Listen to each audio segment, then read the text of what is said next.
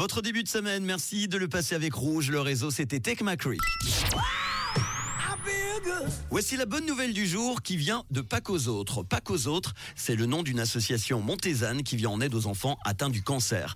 Une association qui est née en 2015 suite au décès d'une petite fille de 8 ans qui avait une tumeur au cerveau. Alors le nom de la sauce Pâques aux autres est à double sens.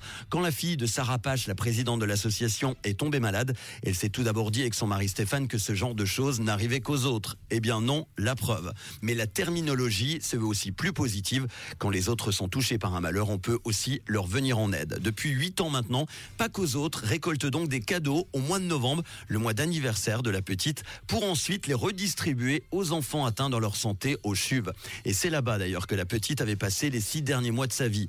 La bonne nouvelle, c'est que l'association a livré, écoutez bien ce week-end, 833 cadeaux au CHUV dans le cadre de leur action de Noël. L'association à but non lucratif souhaite apporter de la joie aux enfants malades. Depuis sa création en 2015, plusieurs milliers de cadeaux ont été distribués.